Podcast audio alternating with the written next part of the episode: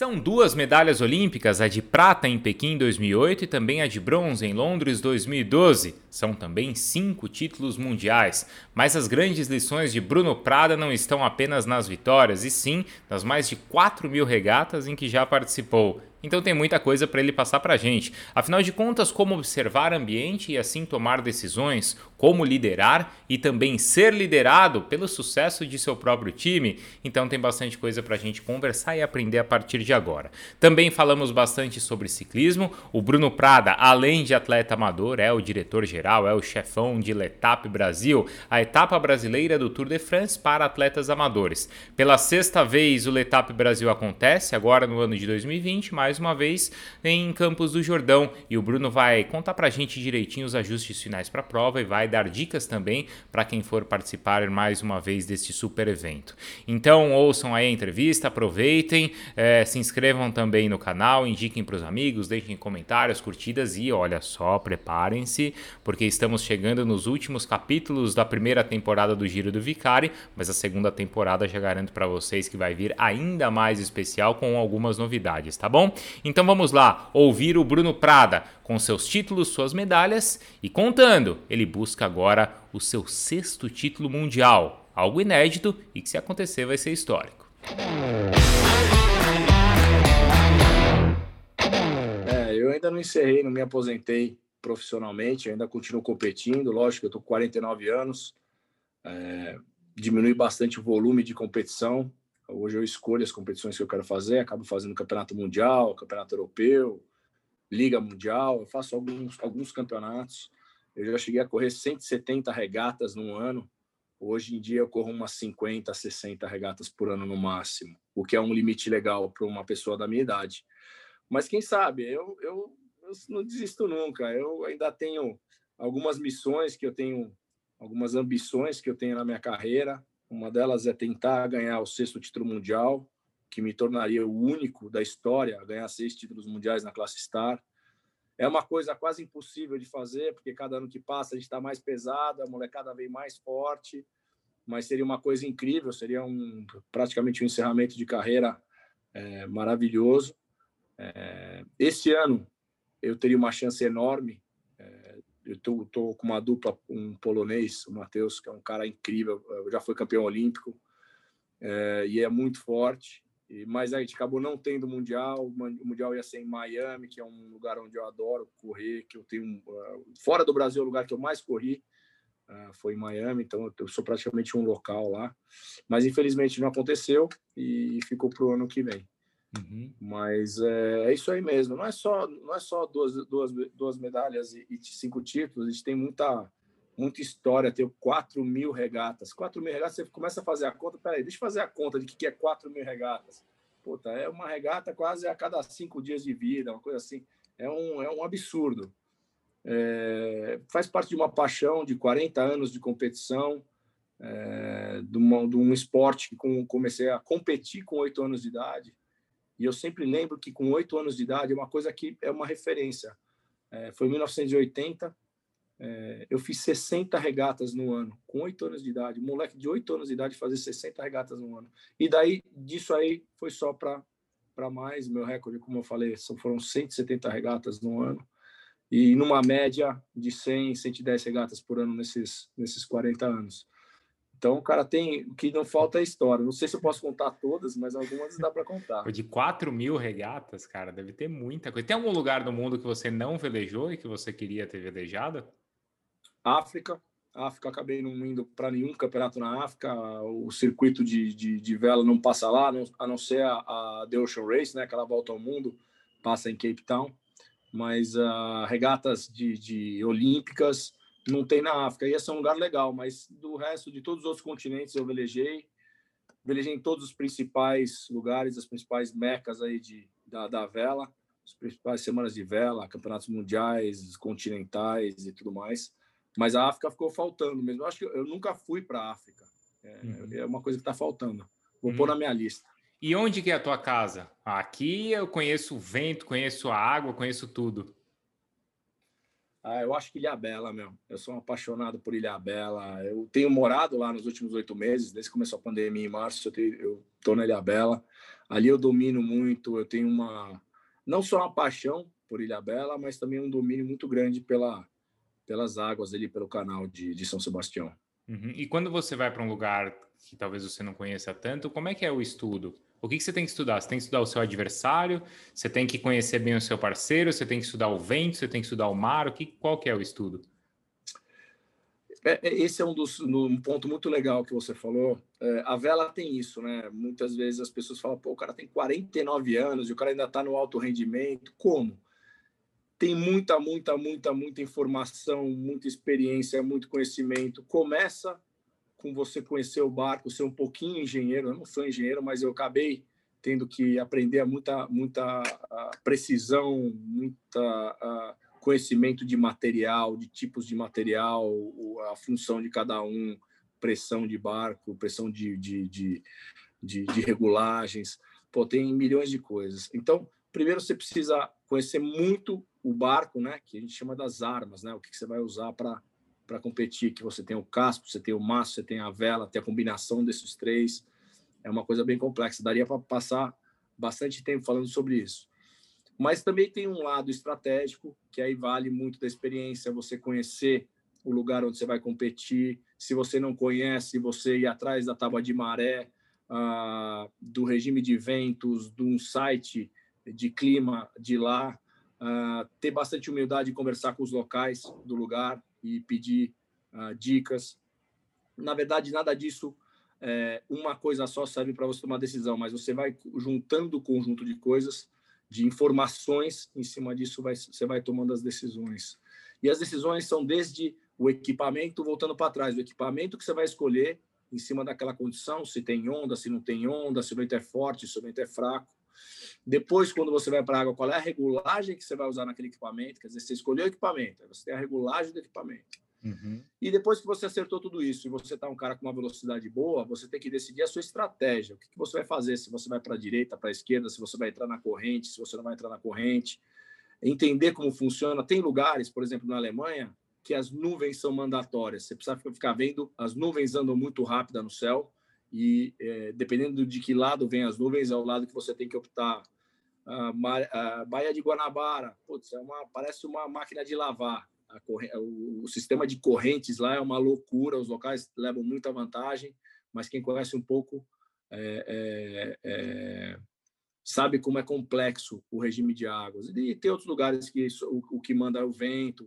Então, a, a vela é, ela é composta de uma série de fatores que deixa você uh, ter uma longevidade como atleta, uh, porque a molecada tem energia, mas não tem essa experiência, uh, toda essa vivência para tomar as decisões, para escolher. Você pode ser um cara muito forte, muito resistente. Se você escolher o material errado por algum motivo, não interessa, você vai tomar pau do velhinho, não tem jeito. É, cara, é engraçado isso, mas é verdade. E na água, na tomada de decisão, é, sempre quando você está competindo, pessoal que pedala, que nada, que faz triatlon, sabe que quando você está com o coração alto, sob pressão, é muito complicado você tomar decisão. Tomar decisão, é. é. Isso faz muita diferença. Quem tem muita experiência, né, ter essa calma para tomar as decisões, ou já, ou já errou muito, então já sabe que aquilo lá não funciona. Então, é, é, é realmente é um, é um esporte super complexo, super desafiador, e, e, e, o dia que você achar que você já entende de tudo é que você está na hora de separar que você não entende nada. Uhum. Sempre, é, sempre é uma, uma escola. Você está sempre aprendendo alguma coisa. Isso que me fascina continuar velejando. E qual que é a sua desvantagem, então, para os mais jovens? Qual que é a vantagem que esse jovem vai ter em cima de um velejador de 49 anos? Ah, eu acho que hoje em dia a parte física e um pouquinho do que eu falei de tomada de decisão eles têm o coração um pouquinho mais baixo, né, para tomar decisão. Eu, eu, eu, canso um pouquinho mais, tá. um pouquinho mais para ser educado. A gente cansa bastante. e sempre quando você fica cansado, você, é, entre aspas, fica meio burro, né? Acaba tomando decisões. Então, é, eu preciso estar sempre muito bem preparado, com preparo físico muito, muito 100%. Por exemplo, quando eu era moleque, eu gostava de tomar cerveja. nunca fui de beber muito, mas gostava de tomar cerveja faz uns sete anos, né? desde os 42, eu parei de beber, porque era uma coisa que, de alguma forma, me tirava energia ou me, me, uh, me engessava nos treinos, ou uh, eu perdia um pouquinho da minha energia que eu poderia estar focando nos treinos com álcool é, recuperando o corpo. E melhorei a alimentação. Hoje a gente tem as botas de, de compressão. Putz, a gente vai fazendo banheira de gelo. Você vai fazendo um monte de coisa para melhorar a, a, recuperação. Hoje, o que eu sinto é, nos campeon... durante a competição, eu não tenho tanto problema físico. Eu tenho problema na sequência. A vela é um esporte de vários dias. Né? A Olimpíada são oito dias, com dois dias de intervalo no meio. Um campeonato mundial normalmente são seis dias. E você vai cansando dia após dia. E o que eu sinto mais da fase que eu tinha, sei lá, 30, 35 anos de idade para agora com 49, é essa recuperação do dia a dia. Ou seja, eu normalmente chegava no último dia muito forte, na época uhum. olímpica, na época de campeonatos mundiais, e hoje eu chego no último dia cansado. Então essa é a minha desvantagem. Eu durante o campeonato eu vou perdendo é, performance. Aí tem que ir na raça, na, na, do jeito que dá, mas é, é, quando você chega no alto nível, isso faz muita diferença. Chegar no último dia inteiro ou não. Uhum. Porque normalmente, é, em algumas competições, a última regata é aquela que vale mais pontos, né? Tem isso também. Então, ali a sua tomada de decisão é, é fundamental. Aliás, nessa questão de tomada de decisão, quando você está velejando, você está observando todo o ambiente que você está envolvido e você, como estava contando, tem que se manter calmo para tomar a decisão correta. E quer dizer, você tem um aprendizado aí de 4 mil regatas, como você falou. Como é que você transporta isso para sua vida, para os seus negócios, para sua família? Como é que é tomar uma decisão importante observando o ambiente que você está? É isso é uma coisa que a vela ela dá, parece que é uma bobagem, né? Mas a tomada de decisão, é, quando a gente está trabalhando, a gente vê que as pessoas têm dificuldade de tomar decisão. Uh, e eu, desde os oito anos de idade, tenho que tomar decisão. Desde os oito anos de idade, fui educado a tomar decisões. Então, isso ajuda demais, né? É, é, é, primeiro absorver aquele problema ou entender aquele problema e arranjar soluções. O velejador é, especializado, por exemplo, em gambiarra. Estourou um cabo aqui, fez ali. Você precisa dar um jeito, pegar uma peça. É, você precisa, você precisa, você precisa arranjar solução para as coisas. Você está no meio do mar, você tem uma, uma, um recursos limitados e você precisa dar uma solução.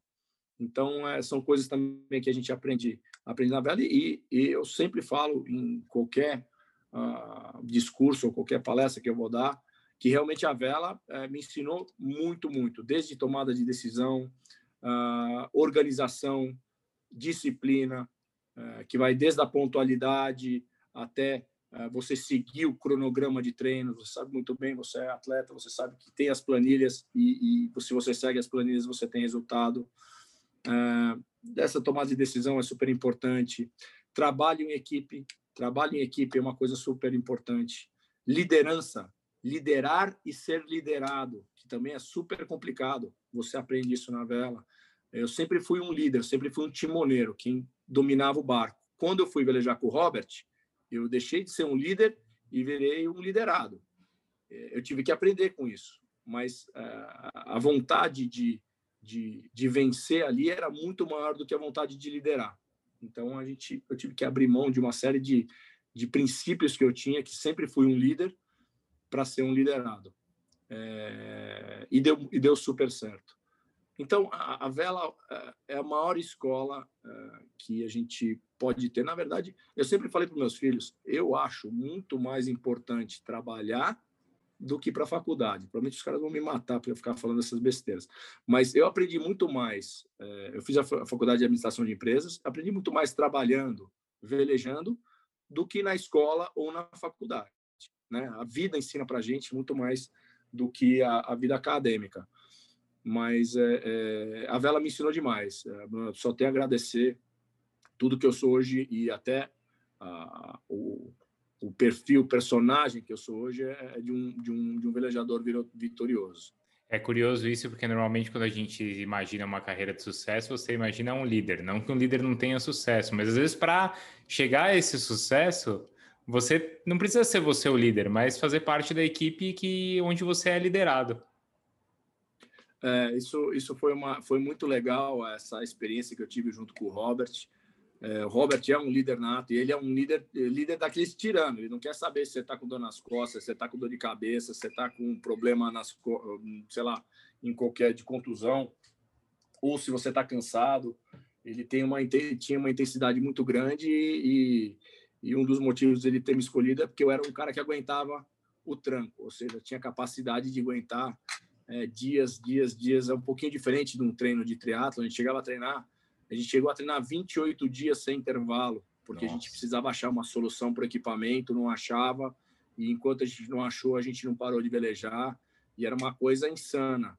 Já cheguei a correr campeonatos uh, mundiais. Normalmente você faz uma preparação para o campeonato mundial e nos dias que antecedem o evento você descansa. Teve campeonato que a gente não chegou, ele não estava satisfeito. Velejamos até um dia antes de começar o campeonato e entramos no campeonato já arrebentado, porque tinha que achar a solução acabamos ganhando esse campeonato, o campeonato mundial na Austrália. Mas foi uma das coisas que me marcou. Eu falei, pô, Robert, pô, podia dar um diazinho de descanso, né, para te recuperar. Falou, não, cara, a gente precisava, tinha um problema e tinha que tinha que solucionar. Enquanto ele não, não, não achou a solução, ele não sossegou. Mas é, é são fórmulas, né? O Robert teve, sempre teve uma fórmula que eu aprendi muito com ele, que para você ser bom, você tem que se dedicar mais do que os outros, acordar mais cedo que os outros e dormir mais tarde que os outros fazer mais força que os outros, que o resultado vem. E ele tem essa fórmula, que é a fórmula do sucesso. Quer dizer, a dedicação é, dentro da fórmula dele é muito mais importante que o talento, a capacidade, é, de uma forma até um pouquinho insana, mas foi a, é a fórmula do sucesso. Então, mas qual grande campeão não tem isso, não é, Bruno? Porque, sei lá, você tem grandes atletas com muito talento, mas às vezes é um cara que tem uma carreira breve. Mas se você pegar caras aí como você, como o Robert, que você está falando aí, que vai para uma sexta Olimpíada, certo? É, sétima. sétima. Sétima Olimpíada. Sétima. Quer dizer, são 20, são 28 anos. Quer dizer, um cara tá assim, né? 24. 24. 24 Nossa, eu tô ruim 25. de conta, hein? Tô ruim de tá, conta. É, é 24, seria 24, como vai ser 21, 25. Porque Isso. pega as duas pontas, vai, lógico. Então, mas se você pensar um cara ter tá 25 anos, ou um tenista que tá há 15, ou um piloto de Fórmula 1 que tá há 15, um jogador de futebol, todos têm isso em comum.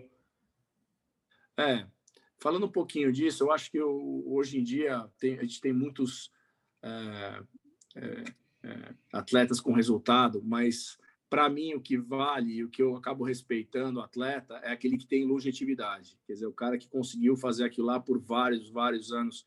É...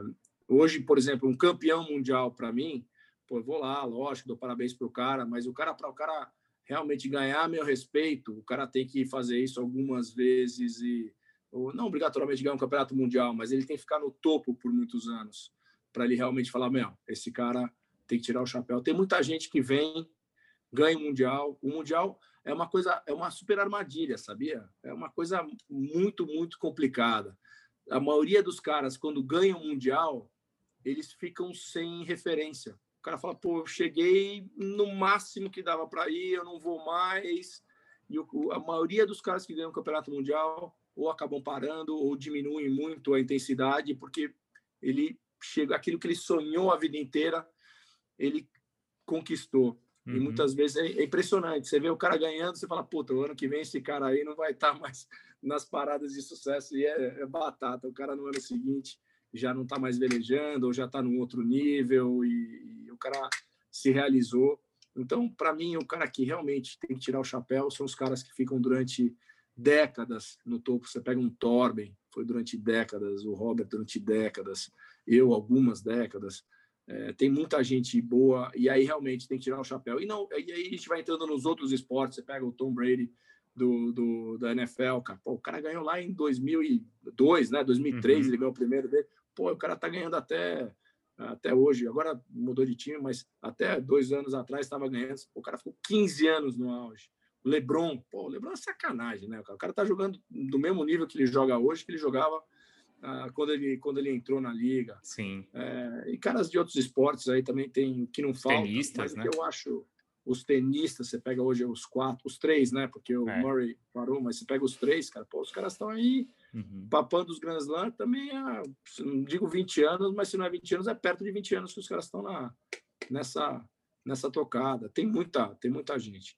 Uhum. Então, é, a longevidade eu acho, eu acho um, muito especial, aquele cara que aguenta durante muito tempo e não se deixa seduzir por, uma grande vitória.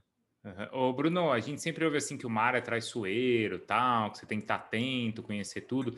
Você já viveu alguma situação perigosa no mar? Putz, a gente, primeiro, é real. O mar não é para amador, não é para brincar. É um, você tem que respeitar. Uh, você precisa conhecer. É muito importante entender de meteorologia, né? Quantas pessoas vê morrendo aí porque o cara, ah, pô, não achei que ia entrar a frente fria, não achei que ia entrar o vento forte. Uh, e acaba e acaba ou pessoas que falam não vou cruzar o Atlântico que é meu sonho e não planeja aí você vê aquelas histórias do cara que morreu no meio do caminho o mar, o mar é muito, muito, muito complicado. Eu lembro que eu treinava muito sozinho na época de juvenil, treinava na Ilha Bela. E eu treinava com um leste, com um cabo amarrado. Não era nem um leste, era um cabo mesmo, um cabo que eu dava um nó no, no, no calcanhar e ele tinha, sei lá, um metro e meio, dois metros, e ele ficava preso no barco. E vira e mexe, eu caía do barco, e se eu não tivesse com o leste, cara, ia, ia nadar bastante. Eu sempre fui bom sempre fui um não bom nadador, quer dizer, eu consigo nadar dois, três, quatro mil metros, né? Mas é, é, é, ia dar uma bela de uma nadada.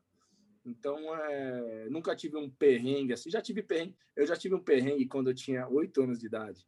Essa história é legal. Meus pais sempre me acompanharam, são incríveis, super torcedores, e eles ah, é, iam no botinho, na Guarapiranga, aqui na represa e deu um dia que deu um daquelas que, que entrou aquelas tempestades de final de tarde assim de verão que estava muito quente aquele céu preto e um vento muito forte e eu caí na água normal é super normal você cair na água ainda mais eu era molequinho estava no meu primeiro ano e minha mãe e meu pai iam no bote e meu pai quando eu caí na água meu pai não deixou não foi lá me buscar ele ficou lá minha mãe nunca mais foi ver uma regata minha é uma coisa que ela fala até hoje. Falou, meu, eu não vou passar isso de novo. E é, meu, ela, ela, ela falou, meu, nunca mais. Então, é, é, e no final eu consegui, eu voltei para o barco, consegui eh, subir no barquinho lá e, e acabei a regata.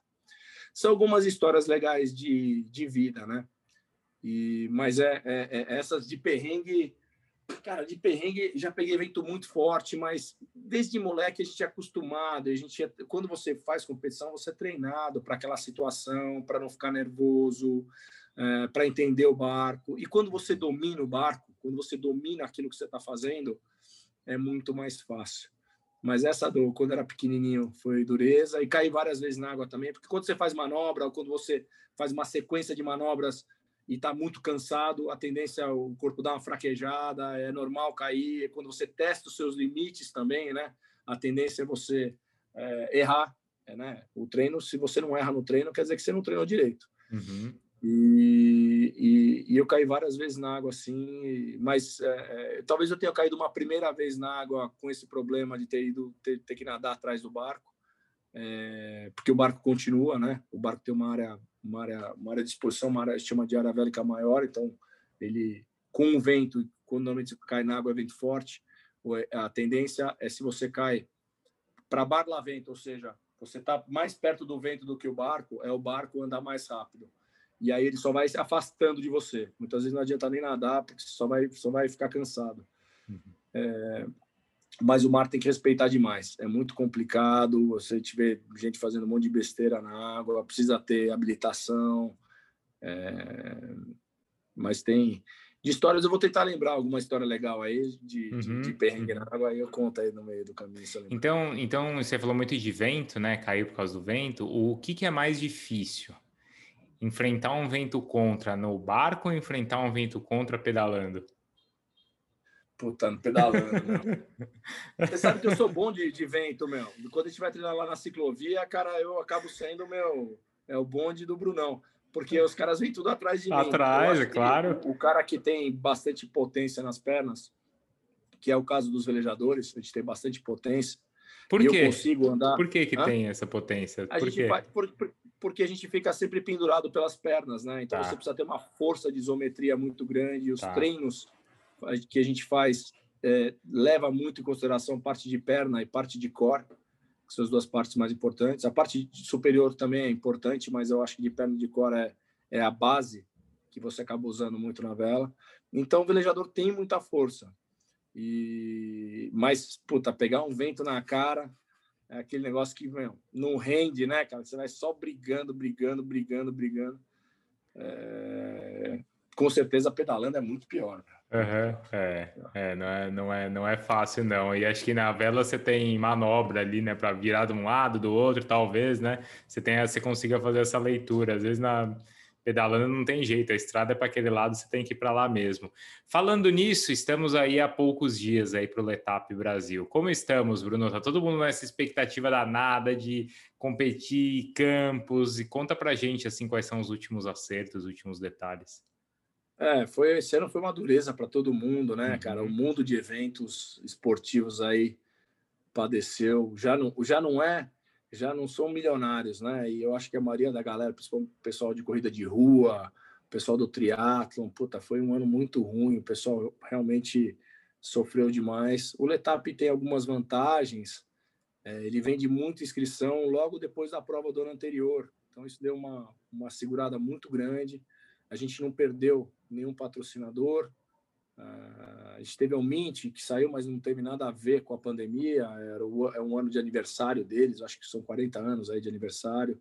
E eles preferiram investir é, na plataforma deles mesmo e não no esporte.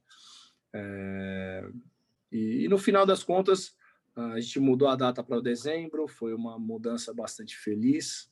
É, acabamos sendo os mais corajosos aí, junto com o Brasil Ride e com a, o Bike Series, né, que já uhum. fizeram competições, né?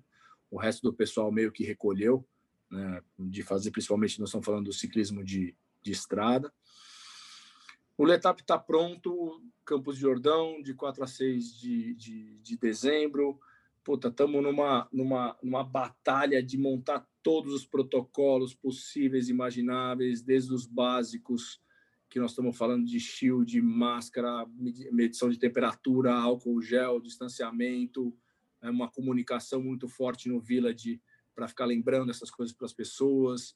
Uh, montamos um Village esse ano com as ruas muito mais largas, uh, os expositores muito mais espaçados. A gente está no mesmo lugar, mas ele foi é, 100% reformado, então, uh, desde o nosso palco, que vai ser em cima do lago, é, puta, tá maravilhoso lá o Capivari, quem foi para o Capivari.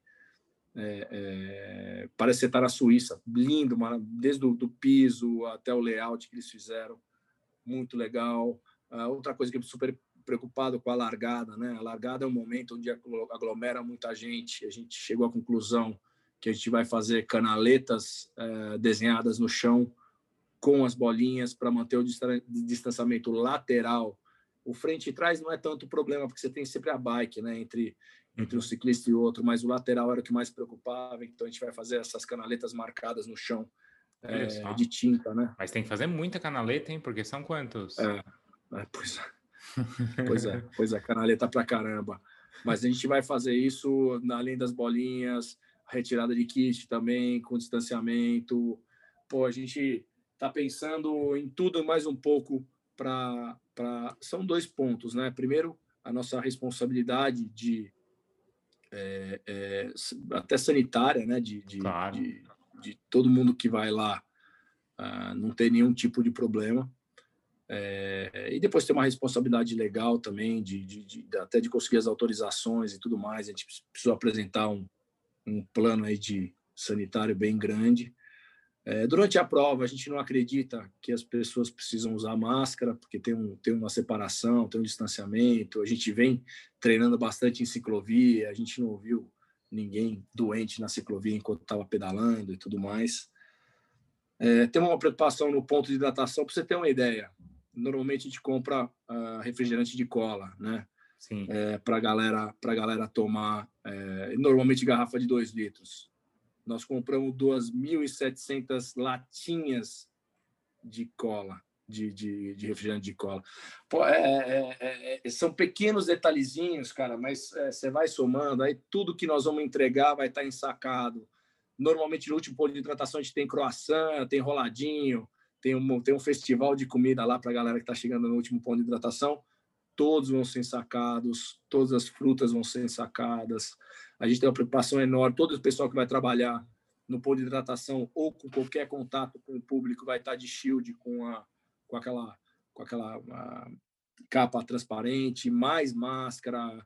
É, eu até pedi para comprar luva, apesar de o pessoal falar que a luva não é tão importante porque ela contamina muito rápido, quer dizer, o cara tá coçou o nariz, aquilo lá já não tem mais um, um grande efeito, mas o pessoal vai trabalhar de luva também. Uh, isso é trocado de é, três vezes por dia, cada pessoa. É, todo atleta vai receber uma máscara de lycra personalizada do Letap para largar. É, é, de, é, e ele tem que largar com essa máscara. Depois ele vai ter um, um, portal onde ele pode tirar um pouquinho antes da subida do Itapeva. Cruzando a linha de chegada, ele perdeu aquela máscara, cara. Vai ter mais uma máscara para ele na, na, chegada, porque Olha. quando ele cruza a linha de chegada, ele precisa pôr de novo a máscara, porque é uma hora que tem bastante gente. Discutimos essa semana, aliás, estávamos discutindo hoje toda a parte de eventos, né? Nós vamos fazer um briefing virtual um briefing virtual onde a gente já vai preparar ele é, e vai soltar nas mídias sociais com antecedência, porque a gente quer ter menos movimento de palco. Não vamos ter premiação por categoria, a, a, cerimônia, de, desculpa, a cerimônia de premiação por categoria lá.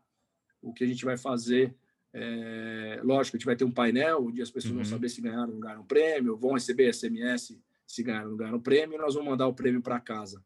A única premiação que a gente vai fazer é do primeiro geral, do masculino e feminino, rei e rainha da montanha, tanto do meio como do inteiro, são 14 prêmios, é, justamente para a gente evitar aglomeração. É um ano especial, para a gente a premiação é, é um, é um, momento muito especial, mas a gente entende que é um, é um ano onde a gente tem que minimizar o máximo possível de aglomeração de pessoas é, né, no mesmo ambiente. Pô, esse ano a gente tinha planejado ano passado fazer um showzinho no sábado com rock and roll, porque nosso público é um público 30 a 54 anos, a galera gosta de música, de, de, de rock, mas pô, também tivemos que cancelar porque não, não, não tem o menor cabimento a gente fazer nada disso é, nesse ano. Então, o, o, o Letap tem uma preocupação gigantesca, gigantesca, gigantesca. Estamos gastando um monte de dinheiro para investir é, em todos esses protocolos e para conseguir realizar a prova. É, vai ser legal, o Letap é a gente tem um orgulho imenso de fazer parte desse projeto do Letap, ele é diferente de todos. Além de eu ser apaixonado, eu acho que não existe outra prova parecida com o Letap. Você vai até para o Letap da França, é legal, mas a, o, o, atleta até é tratado um pouquinho diferente. Como é, são 15 mil atletas, 12 mil atletas, ele é até tratado um pouquinho meio que nem gado, ele não tem um carinho, que é o que a gente, que a gente dá para o atleta. E fora isso, tem o Village, tem o Astral. É, pô, eu, eu sou um apaixonado pelo, pelo etapa e pelo evento, é, muito. Uhum. Agora, você, acho que para organizar, né, todo organizador tem essas preocupações de fechamento de estrada, de segurança, de kit, de atender bem ali, né, dar, dar esse retorno pro, pro atleta. E esse ano você falou tanta coisa, mas assim, tanta coisa que você nunca imaginou ter que trabalhar, né, Bruno? E de repente agora virou virou o principal aí, a sua principal dor de cabeça, eu imagino. É, é, é esse ano realmente é um ano é, fora de série, é. um teste mesmo, quase um teste cardíaco para a gente uh, que trabalha com evento. E o evento do Letap ele já é um evento complexo, é um evento Sim. que junta uh, na pista, né, durante o percurso de 100 quilômetros, mais de 400 uh, voluntários. Depois você tem o pessoal da polícia, depois você tem os brigadistas, depois você tem o pessoal que trabalha no suporte neutro, o pessoal que trabalha nos pontos de hidratação. Pô, você tem um caminhão de gente que trabalha espalhado nos 100 quilômetros. É, e eles são todos treinados, todos eles têm orientação, a gente tem um centro de operações para se tiver algum acidente, se tiver alguma invasão de pista, qualquer ou desmoronamento, qualquer coisa que aconteça na pista, a gente tem um centro de operações, a gente tem várias motos que ficam rodando o percurso, que são os olhos desse centro de operações. Cara, é super complexo. Além de tudo isso, este ano a gente ainda tem esse extra é, da pandemia, mas é, é, o, o evento, eu acho que é um pouquinho, ele é uma extensão, eu acho que é uma pós-graduação do esporte para mim, porque é, todo dia eu aprendo com, com evento. Eu já trabalhei com vários segmentos de, de, de empresarial e executivo, e realmente o evento é uma coisa que você planeja, planeja, planeja, planeja, meu, sempre falta alguma coisa, sempre tem alguma coisa você falou, não é possível que eu não pensei nisso. Então, meu, todo evento se aprende muito, muito, muito. É, a gente tem uma aprendizagem, tem uma equipe muito boa, né? A gente tem um, o Letap, a maioria das pessoas que estão no Letap já estão, não estão indo para a sexta edição, todos trabalham é, praticamente, de, todos trabalham desde a primeira edição. E é um time muito bom, um time apaixonado. É legal, meu. Os caras defendem o Letap, os caras meu, não deixam falar mal do Letap, ficam putos quando falam mal na rede social, quando os caras reclamam. Os caras são realmente, o time inteiro é muito apaixonado é, pelo, pelo Letap. E eu me apaixonei, eu, eu, eu fiz a prova do primeiro ano, eu ainda não, não, ainda não era um gestor do Letap, mas puta, na hora que eu vi aquilo ali, eu vi a energia, eu vi a proposta do Letap, eu também já desde o primeiro ano me apaixonei pelo projeto. Uhum. Sobre percurso, é o mesmo percurso do ano passado? Tem algo diferente, assim? Não de caminho, mas não sei, algum detalhe ali de, de, de, é, de percurso? A gente, é, primeiramente, o, o, o, desenho do percurso é praticamente o mesmo, até porque no ano de pandemia a maioria das autarquias não trabalharam ou ficaram num, num, num, esquema um pouquinho mais lento, o pessoal em home office, a gente não conseguiu fazer grandes reuniões e grandes evoluções. É, então a gente acabou optando por fazer o mesmo percurso do, do ano passado. A gente tem algumas mudanças de uh, largada.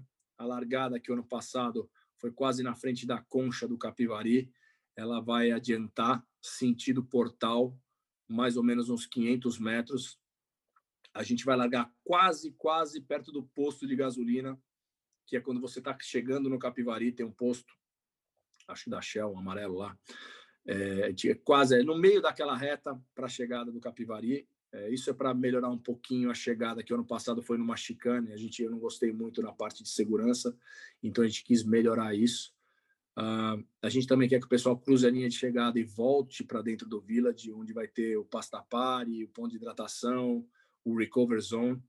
Uh, então a gente quer que esse pessoal volte para participar desse dessa até porque chega todo mundo bem espalhado então a gente quer que o pessoal uh, participe aí da, da desses do, do, dois eventos aí que é o ponto de hidratação o recovery e, a, e o pasta uh,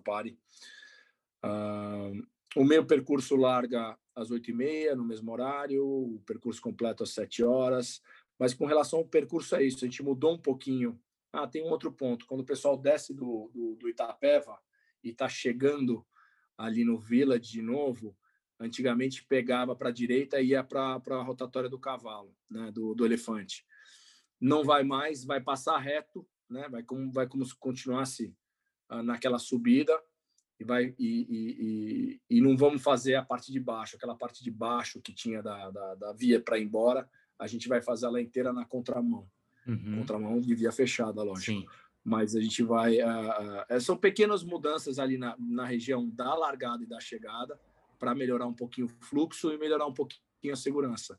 Mas de resto, o percurso é exatamente igual. Uh, ah, para a galera do, do, do, completo, sobe Itapeva, desce Itapeva, depois desce a Serra, a Serra Nova, entra na 046 que vai para Santo Antônio, vai até 0,50, faz um pedacinho de 0,50, machadinho lajeado, que o pessoal xinga pra caramba, que tem a subida lá, que os caras Aí o pessoal volta do machadinho lajeado, sobe a Serra Velha e, e faz a retona da, da, é. da, de dentro da cidade de Campo de Jordão e chega, no, larga e chega no Capivari. Bom, você sabe o caminho de cor. Qual que é a dica, então, do diretor da prova para quem vai fazer a prova, assim? Para quem vai fazer a Eu primeira vez ou para quem vai pegar baixar tempo? Ah, primeiro, para quem vai fazer a primeira vez, a gente é uma coisa super interessante. A cada ano, a gente tem 50% da prova é de atletas que nunca fizeram o letap. Nossa, bastante. E 50%, e 50 é que já fizeram algum dos letaps. Isso é um sinal muito legal de renovação e de que o esporte está crescendo bastante. Né? Então, para o pessoal que vai fazer a primeira vez, é, não se empolga muito na largada, tenta manter um pouquinho o pace e ir na boa. É super importante checar antes de ir para lá qual é a sua relação né, das marchas, né, que você tem de, de catraque de volante, pôr um compact na frente. É, se você é um cara um pouquinho mais pesado, pôr uma catraca um pouquinho maior atrás, um cassete um pouquinho maior atrás. É, eu, por exemplo, uso a minha maior 34, atrás, eu peso 110 quilos. É, o importante é você tentar é, trabalhar a cadência, né? Se a sua cadência nas subidas ficar muito baixa, você vai fazer praticamente a musculação e a sua perna vai acabar rapidinho. Então, é uma dica, dar uma olhadinha nessa relação de marchas, é super importante. É, manter um pace, né? Muitas vezes a, o grande armadilha né, de todo mundo que compete é tentar é, o cara acredita que ele, a competição vai ser muito melhor do que aquilo que ele fez no treino, né? Pô, eu quero fazer muito melhor do que eu fiz lá. Isso você pode até fazer, mas você tem que fazer uma primeira metade do jeito que você treina. Hum. E aí a segunda metade você pode apertar um pouquinho. Isso você vai aprendendo com a experiência e tudo mais. O pessoal que mais, mais experiente, cara, é, é, é segurar um pouquinho a onda é, na parte do Itapeva, que ela é, é também bem traiçoeira também, ela, ela te quebra, né? Sim. Se você não segurar um pouquinho a onda, você se quebra. E guardar bastante energia para depois do machadinho lajeado, que é aí que, que o couro come. Você que tem que dar dica, você que já fez várias vezes a prova lá. É, mas eu sou dessa turma aí, cara. Ó, Itapeva, vai com calma, tal, porque é. tem. Você tá, você tá cheio de energia, né, Bruno? Você tá cheio de energia, você é. quer acompanhar quem tá na tua frente. Você não quer perder, perder é, roda de ninguém. Mas assim, o que, o, que, o que decide ali é depois 12 quilômetros de subida, né? Serra Velha, é ali que, é ali que você tem que estar tá cheio de energia.